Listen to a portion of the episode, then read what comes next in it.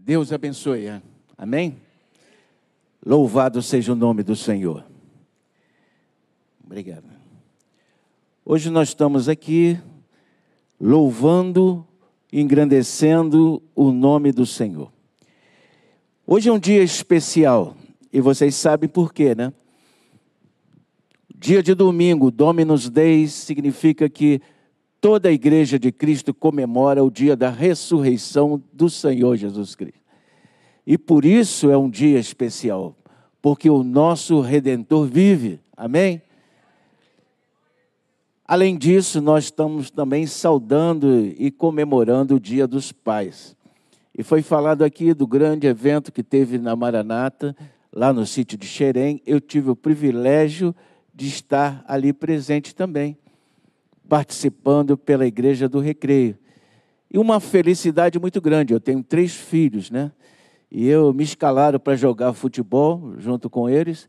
E há muito tempo que eu não jogava com eles, eu, nós quatro, meus três filhos e eu, estávamos jogando no mesmo time, representando a igreja do recreio. E eu, eu não sabia se jogava ou ficava olhando para os meus filhos, né?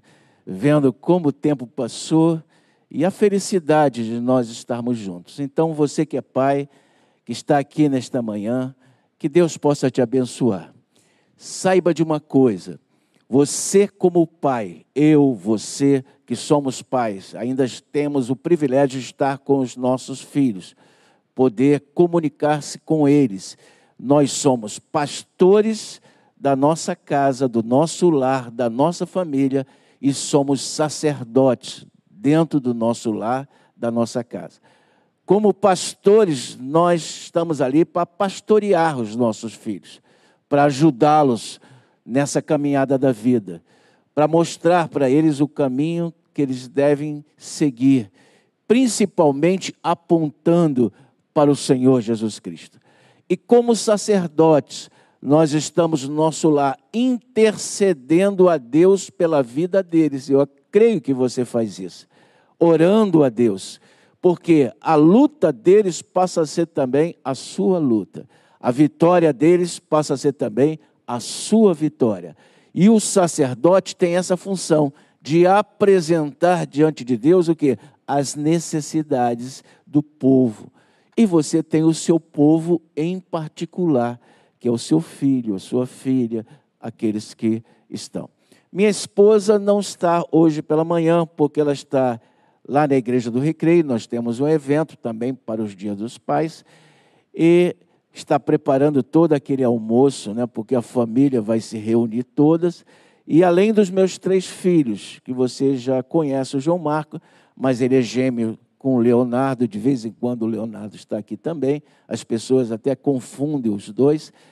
Nós temos o George, que é o mais velho, né, o primogênito, e eu tenho uma filha de coração, que é a sobrinha da minha esposa, chamada Caroline, e eu a considero e criei desde pequenininha como filha. O pai dela mora no Rio Grande do Sul, uma distância muito grande, e eu pedi permissão a ele para ser filho, para ser pai também da Caroline. E ela me considera como pai também. E ela vai estar junto, vai ser uma festa muito grande lá em casa. Então, por isso eu estou aqui e eles já estão preparando o evento. Eu queria ler com você, nesta manhã, uma passagem da palavra de Deus que fala de um pai, um pai angustiado, um pai que procura o Senhor Jesus Cristo, para que o Senhor Jesus Cristo possa fazer algo, intervenha em algo, um milagre possa acontecer. Abra sua Bíblia, eu queria convidar você a ficar em pé só mais um minuto, em reverência à autoridade da palavra de Deus Abra sua Bíblia no Evangelho de João, no capítulo 4. E nós vamos ler a partir do versículo 43 até o versículo 53. Amém, irmãos? Louvado seja Deus. Diz assim as Sagradas Escrituras: Passados dois dias, partiu dali, Jesus, né? Partiu dali para Galiléia.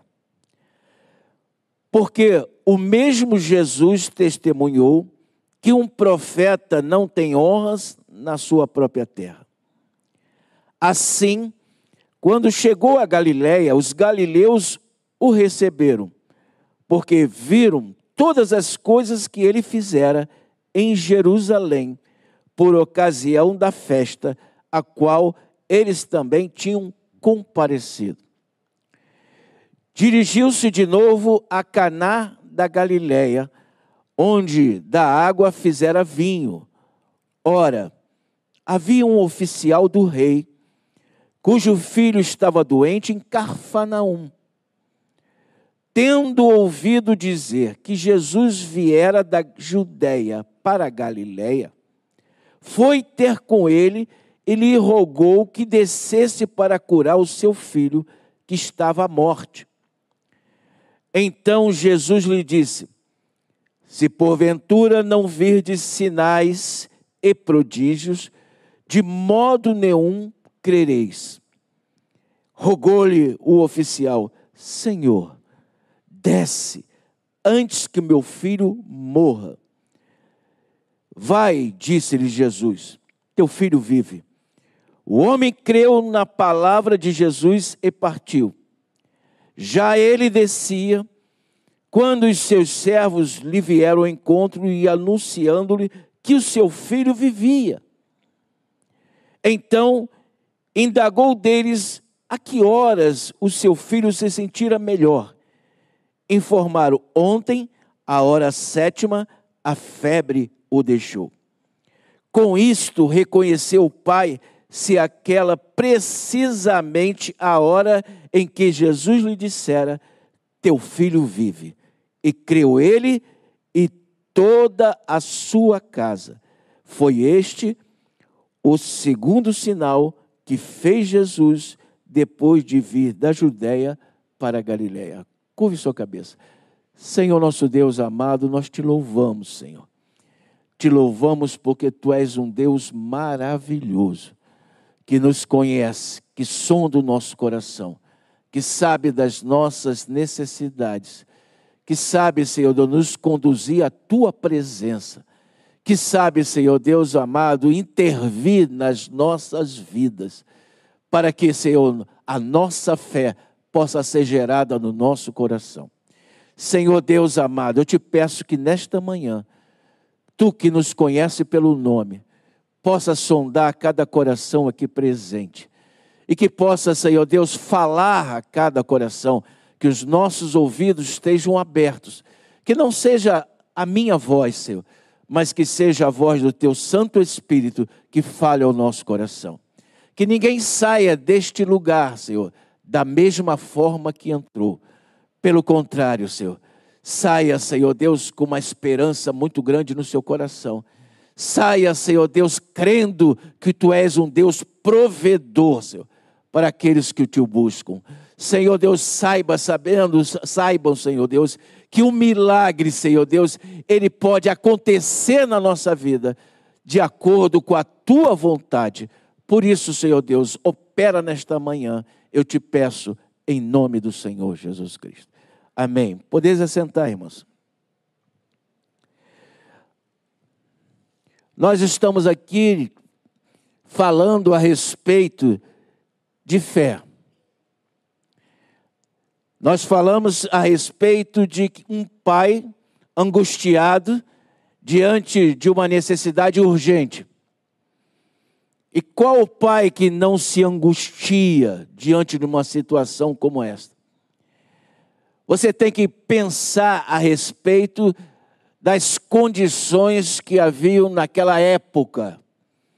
Hoje nós temos todo um sistema de saúde, nós temos à disposição daqueles que podem pagar planos de saúde, nós temos uma ciência desenvolvida, antibióticos né, para ser aplicados em várias situações diferentes.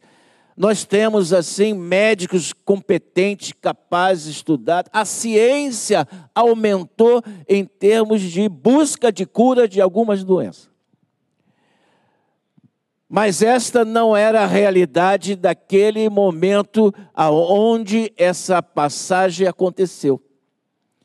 Não havia grande sistema de saúde, os médicos eram poucos, a ciência ainda estava rastejando no conhecimento, não havia medicamentos suficientes para combater diversos tipos de doenças diferentes. Então, quando alguém adoecia, a doença não era algo passageira, isso tomava as pessoas daquela, daquela casa de um grande temor. Porque a qualquer momento, não debelada a fonte da doença, a pessoa podia morrer. E as pessoas morriam e morriam assim, de uma rapidez muito grande.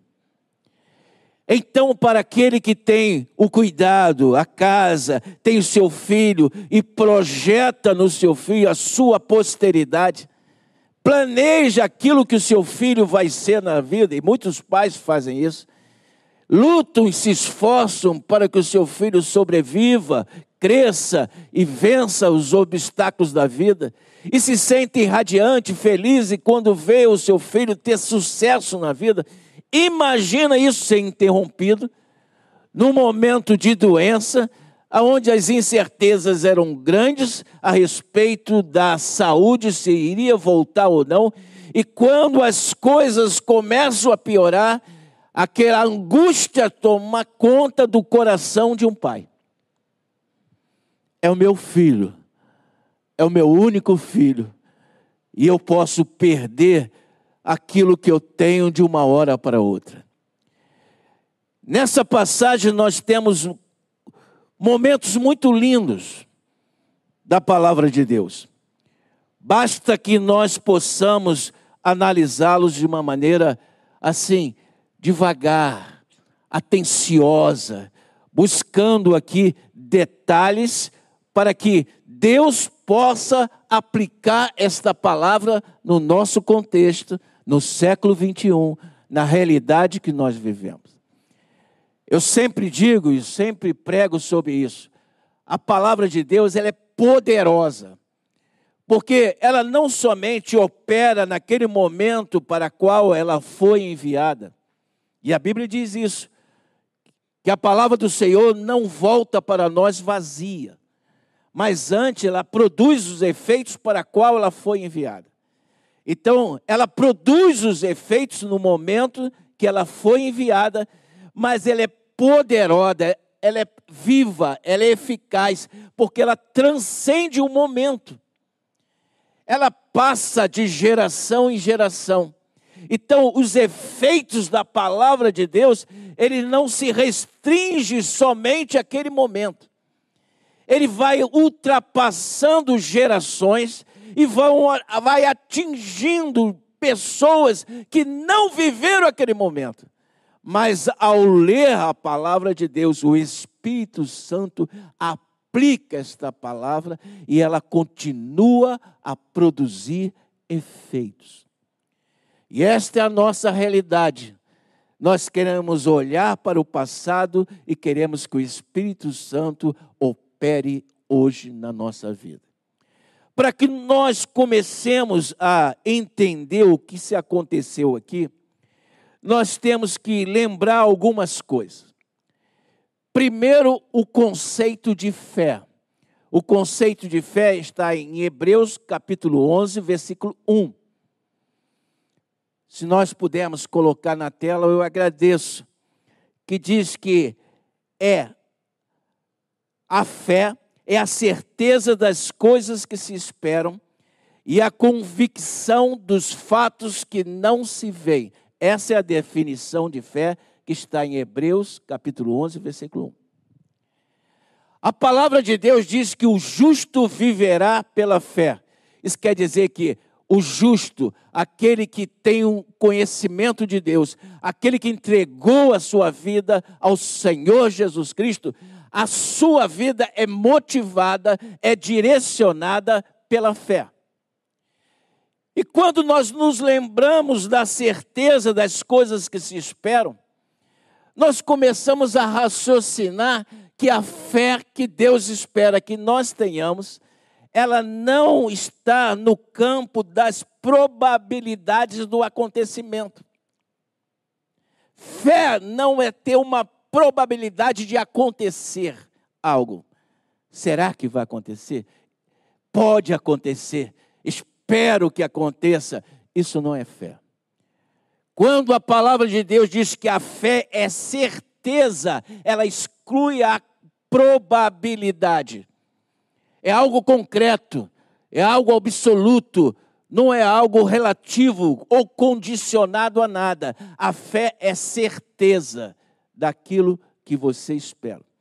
E é firme convicção, perfeita convicção daquilo que você espera para o futuro, daquilo que você não está enxergando agora, mas você crê que já existe, porque Deus já determinou que aquilo existisse. Então, se nós hoje, no século 21, temos que andar por fé, se, se nós hoje, no século 21, sabemos, como está escrito na palavra de Deus, que sem fé não podemos agradar a Deus se nós hoje, no século 21, sabemos que a nossa vida como servo de Deus Altíssimo precisa exatamente aplicar o conceito da fé, então nós podemos começar a entender por que Jesus respondeu para esse oficial do rei de plano quando ele chegou lá com toda a sua angústia no coração, com todo o seu sofrimento, e pediu para o Senhor que descesse para curar o seu filho que estava à morte, externou a complexidade, o perigo que estava acontecendo, a urgência do pedido. Por que Jesus falou? Se porventura não de sinais e prodígios, de maneira alguma crereis. Esta é uma pergunta intrigante, né, irmãos? Por que, que o Senhor Jesus, muitas vezes, em vez de confirmar aquilo que nós pretendemos que Ele faça, Ele nos questiona a respeito daquilo que nós estamos fazendo. E é por isso que nós temos que entender porque muitas vezes a nossa fé, a fé humana, não funciona diante de Deus. Para que você tenha mais uma noção, no capítulo 2 de João, Jesus, naquela festa de Caná da Galileia, transforma água em vinho, e foi o primeiro sinal que aconteceu lá na terra aonde ele cresceu, na Galiléia, aonde ele disse que naquele lugar, na casa do profeta, geralmente o profeta não tem grande honra. Depois disso, ele vai para Jerusalém, capítulo 3. E em Jerusalém tem aquele evento que ele chega no templo, vê os vendedores fazendo mercado dentro da casa de Deus, e ele faz um chicote improvisado e começa a derrubar as né, bancas dos vendedores e expulsar os vendedores do templo, dizendo: O zelo da tua casa me consumiu. Logo a seguir desse evento, ele começa a anunciar a missão do filho para que, que ele veio e quem ele era. Depois disso, ele resolveu ah, voltar, sair de Jerusalém, depois de ter feito grandes sinais, voltar para a Galiléia. No caminho que ele está voltando para a Galiléia, ele passa por Samaria, encontra aquela mulher samaritana, e ele diz para ela: se tu conheceres o dom de Deus e aquele que fala contigo, tu me pedirias e eu te daria água viva. E a mulher pergunta: o poço é fundo, tu não tens o que tirar, de onde vem essa água da vida? E o Senhor não está falando da água, ele diz: aquele que beber dessa água voltará a ter sede, mas aquele que beber da água que ele der, rios de águas vivas fluirão do seu interior. A mulher se converte, ela começa a testemunhar para a cidade, e muitas pessoas foram ouvir o Senhor Jesus Cristo e passam a ter um encontro com o Senhor Jesus Cristo e converter a sua vida. Depois desse evento, ele continua andando para Galiléia. E ele vai chegar lá no local aonde teve a festa que ele transformou a água em vinho. A palavra de Deus diz que muitos dali foram até ele porque sabiam que eles tinham feito sinais e prodígios lá em Jerusalém. Então, o interesse da cidade é ver o que? Sinais e prodígios. Alguém que está fazendo milagres, alguém que está curando os doentes, alguém que está dando vista aos cegos, está fazendo os surdos ouvirem e até os aleijados a andarem. Então, isto atraía aquele povo para ele. Não foi o discurso, a palavra de Deus diz, da missão do filho do homem. Não foi o, o fato deles crerem, eles não criam ainda, que Jesus fosse o Salvador, o enviado, o Cristo, a resposta de Deus para o pecado humano mas eram atraídos pelos sinais. Eles precisavam e queriam, angustiavam de ver o que? Sinais, estavam ansiosos por sinais. E eu fico refletindo dessa forma porque muitas vezes nós estamos buscando mais os sinais do que o Senhor, que é aquele que produz os milagres na nossa vida.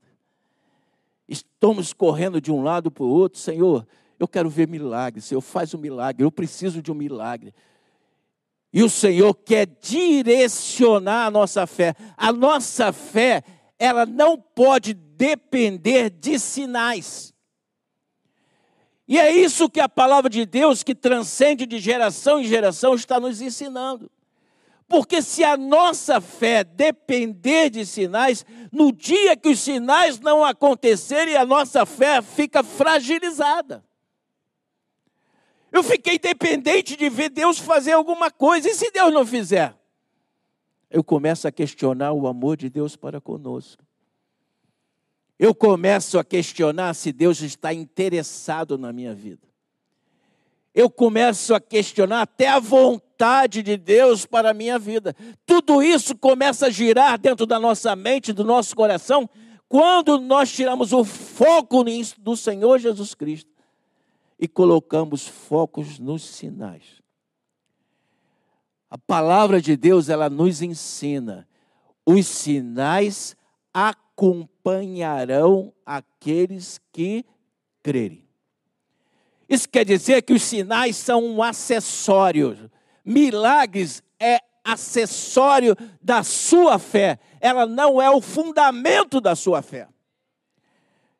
E Deus não quer que seja fundamento da sua fé, porque Ele é soberano para decidir se Ele vai salvar ou se Ele vai deixar morrer.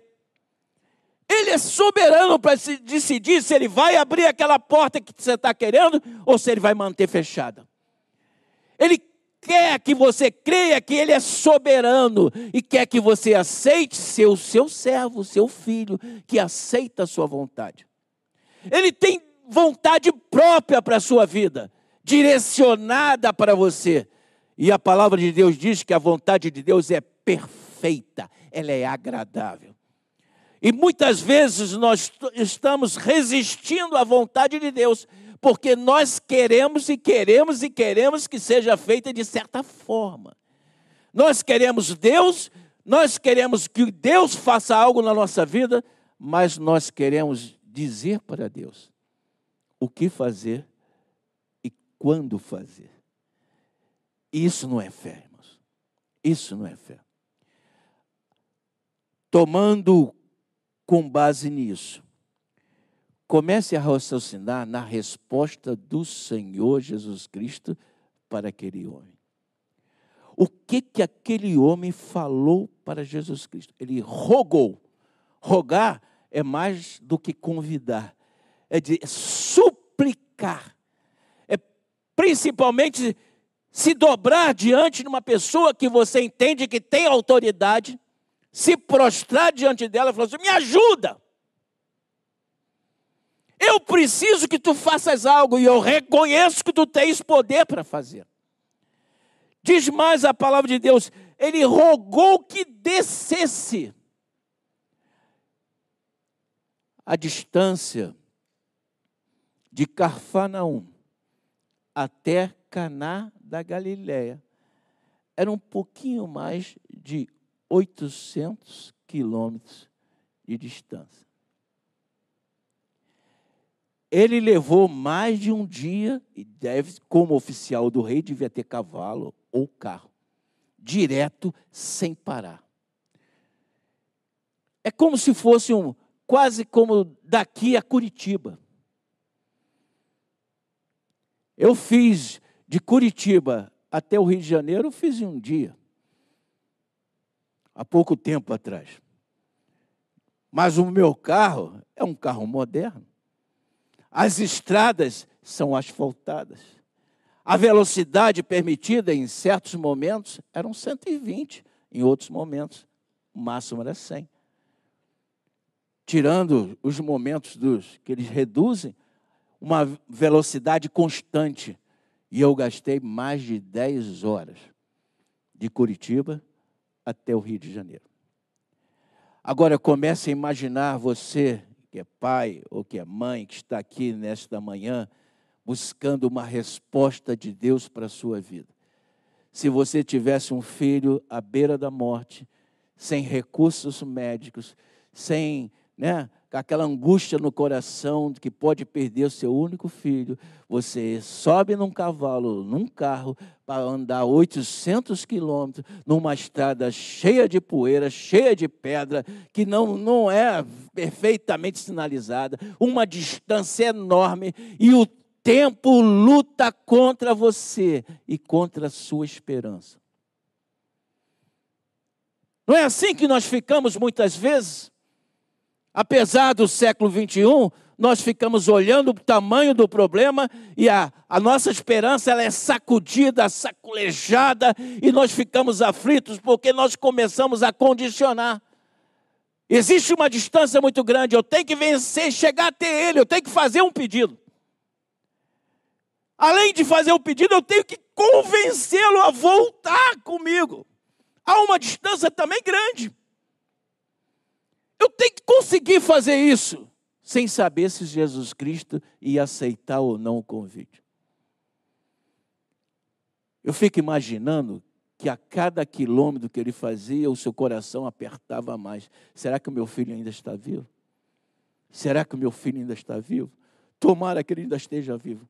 Tomara que eu chegue a tempo. Tomara que ele me responda positivamente. Tomara que ele volte. Tomara que eu chegue novamente e ele ainda esteja vivo porque para o meu coração só é, eu estou condicionando o que? O milagre ao que? A forma e o momento. Eu estou dizendo para o Senhor Jesus Cristo como ele deve fazer para fazer um milagre na minha vida. O milagre vai acontecer se ele descer comigo e se meu filho ainda estiver vivo. O milagre vai acontecer se eu conseguir vencer os obstáculos no tempo certo, no tempo oportuno. Você pensa que você não faz isso? Que eu não faço isso? Nós muitas vezes fazemos isso com o Senhor Jesus Cristo. Nós, no momento de oração, nós dizemos, Senhor, eu preciso que tu faça. Mas nós começamos a dizer começamos a imaginar como Jesus vai fazer para responder a nossa oração. E muitas vezes nós estamos batendo na porta de Deus e Senhor, olha só, não te demore, Senhor Deus. Eu preciso disso para ontem. Eu preciso que a tua mão se mova, que o milagre aconteça. Nós esquecemos que a fé é certeza, não é probabilidade. Para ela ser certeza, nós temos que nos basear em algo sólido, o que, é algo sólido? Não pode ser o modo operante. Algo sólido não pode ser o nosso tempo, porque nós não podemos dominar o nosso tempo. Algo sólido só pode ser a própria vontade do nosso Deus. Nós nos baseamos na Sua palavra. A palavra de Deus é sólida, ela é absoluta. E se Deus prometeu, vai se cumprir. Então, o que ele deveria fazer é somente se apresentar ao Senhor Jesus Cristo, relatar o seu problema e esperar o Senhor determinar o modo e o tempo. Porque o Senhor tem o controle todas as coisas. Fé é acreditar no controle absoluto de Deus, não é condicionar Deus aquilo que ele pode ou deve fazer, é deixar que a soberana vontade de Deus diga para você quando e como ele vai fazer algo na sua vida. Isso é fé. E é por isso que muitas vezes nós temos dificuldade na hora da oração. E Deus quer consertar isso na nossa vida. Quando o Senhor Jesus diz assim: se porventura não virdes sinais e prodígios de maneira alguma querereis, ele está agora redirecionando aquela fé que era imperfeita. Está tentando ensinar para ele que existe uma fé que agrada o coração de Deus. Existe uma fé que move o coração de Deus e não era aquela que condicionava o Senhor a nada não era aquela que buscava sinais e prodígios como os habitantes da Galiléia. Eu preciso ver milagres para eu crer. Jesus falou para Tomé: Bem-aventurado aqueles que não me viram e creram. Eu não preciso ver para crer. Eu creio porque o Senhor Jesus, ele tem o poder na sua própria palavra. Louvado seja o nome do Senhor. Você está entendendo o que a palavra de Deus está dizendo para você? Foi por isso que Jesus deu uma criticada naquele tipo de fé que ele estava observando naquele momento. E ele resolveu agora ensinar como nós devemos nos pautar diante da dificuldade da vida ao invés de responder da forma como aquele oficial pretendia ouvir, ele diz: Vai, teu filho vive. O homem creu na palavra de Jesus e voltou. Não foi nada daquilo que ele esperava mas ele não voltou de mãos vazias. Ele esperava voltar com o Senhor Jesus Cristo no carro, no cavalo, a tempo e modo que ele concebeu no seu coração. E Jesus falou: Vai, o teu filho está vivo. A verdadeira fé gerou, foi gerada no coração e ele aceitou essa resposta. A palavra de Deus diz que ele creu na palavra do Senhor Jesus Cristo. Quando nós estamos aqui no século 21 buscando a Deus a respeito de algo que nós precisamos, ainda que seja urgente, ainda que seja algo muito difícil, nós temos que buscar ao Senhor Jesus. Deixa que Ele sabe fazer, deixa que Ele sabe dizer quando, deixa que Ele sabe dizer o modo, é Ele que vai falar, e aquilo que Ele falar, creia todo o seu coração. Não importa se a muralha ainda está de pé, se ele falou, a muralha vai cair. Não importa se a porta está fechada, se ele falou, ele vai abrir a porta no momento certo. Creia na palavra do Senhor Jesus. E se você precisar, bata na porta de Deus até ele falar com você diretamente. Isso é fé, irmão. A Bíblia diz que ele andou mais 800 quilômetros para chegar a Cafarnaum. Talvez mais de dois dias, mas ainda no meio do caminho, se aproximando de Cafarnaum, os seus servidores correram, porque sabia que ele estava chegando, para trazer a boa notícia. O teu filho vive. Algo aconteceu porque aquela situação toda que estava ali perigosa acabou de um momento para outro. Ele está lá tranquilo, está bem, fica tranquilo. Aí ele diz assim: a que hora isso aconteceu? Aconteceu na hora sétima. Mais ou menos 13 horas, uma hora da tarde. Aí ele parou, pensou, uma hora da tarde, eu estava lá de frente com o Senhor Jesus Cristo. Naquele momento, meu coração apertava porque eu não recebi a resposta que eu queria. Mas eu recebi a resposta dele. Ele falou comigo. Ele disse para eu ir. Eu voltei totalmente como eu não esperava voltar, mas eu criei. Eu criei naquele que falou comigo. A Bíblia diz que ele reconheceu que foi exatamente naquela hora que o Senhor pronunciou a sua palavra. Que o Senhor deu o seu veredito, que o milagre aconteceu. E é por isso que a Bíblia diz que os milagres, eles acompanham aqueles que creem. Eles são, eles vêm a reboque, eles vêm depois, eles não vêm antes. Eles não produzem fé, os milagres não produzem fé, mas eles são uma consequência da sua fé no Senhor Jesus Cristo. Vamos ficar de pé. E nesse dia que nós comemoramos os dia, o Dia dos Pais, temos certeza que cada um de nós temos as nossas demandas diante de Deus. Algumas necessidades são prementes, urgentes. Talvez isso tenha angustiado o seu coração. Talvez você tenha entrado aqui nesta manhã e tem já há muito tempo buscado o Senhor. Espera o milagre do Senhor. Espera que algo aconteça. Espera que haja uma mudança na sua família, seu parente. Espera que haja um milagre de cura. Eu não sei. Deus sabe. Eu quero dizer para você que a fé, ela não age no campo das probabilidades. Ela age no campo da certeza. O que ele me disser, verdadeiramente vai acontecer. Ainda que os meus olhos carnais não estejam enxergando, eu creio que a Sua palavra é fiel.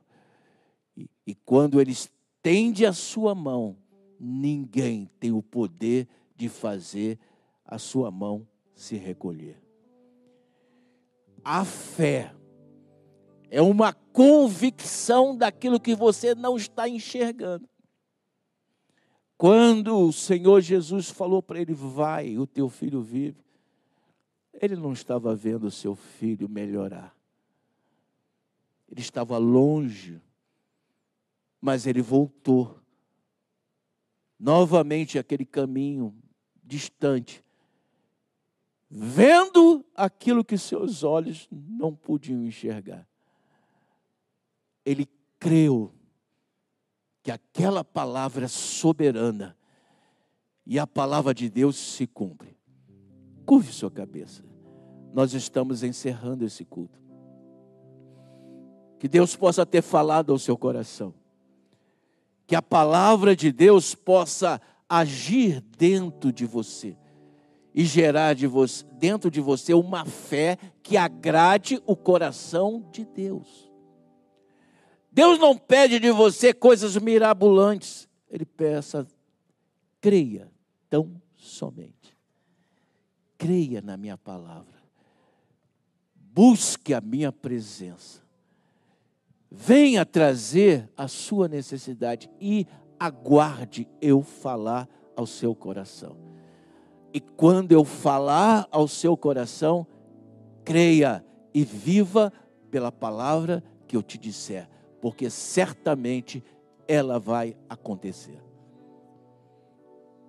Queremos orar por você, terminar você, orando por você e com você nesta manhã. Se você está passando um momento, se a sua fé tem sido sacudida, se você está nesta manhã e durante esse mês ou um tempo, você tem se sentido aflito, coração apertado, buscando algo de Deus que ainda não viu acontecer. Quem sabe? Quem sabe que você, se você não tem se perguntado por que, que Deus ainda não operou? Quem sabe você tenha construído na sua mente o modo e o tempo de Deus operar na sua vida? Quem sabe? O Senhor sabe e você sabe.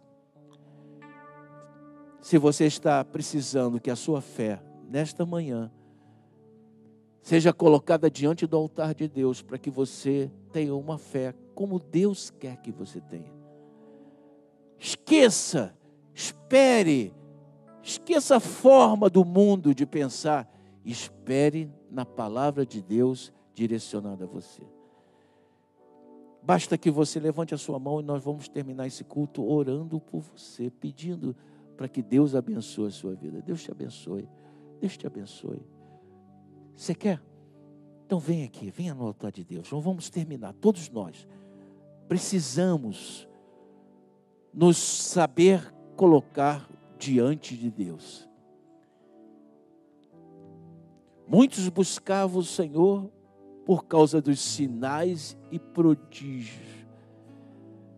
E o Senhor diz: Vós me buscais porque viram sinais e prodígios. Se não tiver sinais e prodígios, vocês não me buscam. Ele está dizendo assim: a verdadeira fé é aquele que vem ouvir a minha voz e crer naquilo que eu te disser. Esta é a verdadeira fé. E essa fé, ela é acompanhada por sinais e prodígios, como diz a palavra de Deus. Louvado seja o nome do Senhor Jesus. Estamos terminando esse culto e queremos orar. Pediria à igreja agora que estendesse a sua mão para os seus irmãos que estão aqui na frente, para os abençoar nesse momento. Essa é a melhor postura que nós podemos fazer diante de Deus, é quando nós vamos ao altar de Deus, Senhor, ajuda a minha fé. Ó oh Deus, ela é pequena, mas ela é uma fé colocada, ó Deus, em Ti e na Tua palavra. Senhor nosso Deus amado, nós te oramos e te suplicamos nesta manhã.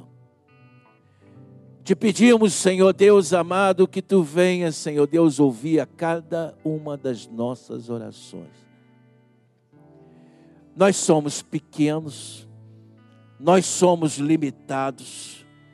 E muitas vezes, Senhor Deus, nós queremos condicionar, ó Deus, uma intervenção Sua, Senhor Deus, ao nosso modo de ver, a nossa perspectiva do momento e da forma como deveria acontecer, Senhor mas nós reconhecemos que isso não é bom. Isso, Senhor Deus, não reconhece a tua soberania sobre nós. Tu és o Senhor. Não somente o nosso Salvador, mas tu és o Senhor. E como Senhor, nós nos submetemos à tua soberana vontade porque nós reconhecemos que esta vontade, ela é perfeita, ela é agradável, ela é boa para a nossa vida. Por isso, Senhor Deus, diante de todas as nossas dificuldades, ajuda-nos, Senhor, para que nós saibamos como ir à tua presença, como buscar a tua face e como nos prostrar diante de um Deus que criou os céus e a terra e chama cada uma das suas estrelas por seu nome. E elas são milhões e milhões e milhares de milhares. Tu conhece cada uma delas. Da mesma forma, tu conhece cada um de nós e nos chama pelo nome.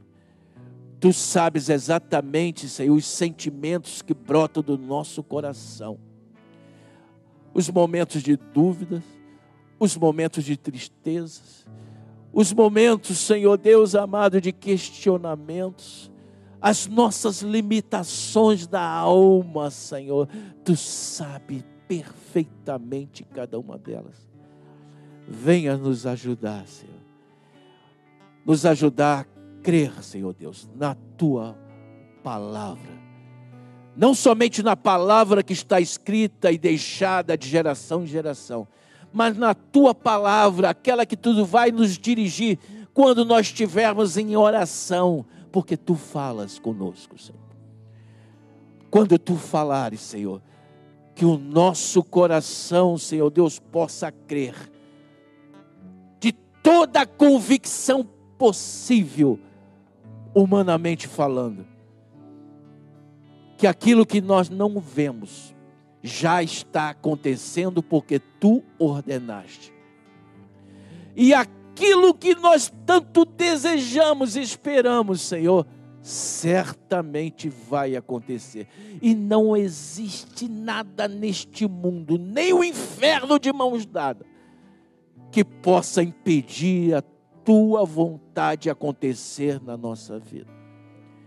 Por isso nós nos colocamos, porque pequeninos somos, mas tu és um Deus grande e maravilhoso, em nome do Senhor Jesus Cristo. Amém. Amém. Amém, irmãos? Amém. Que Deus abençoe vocês.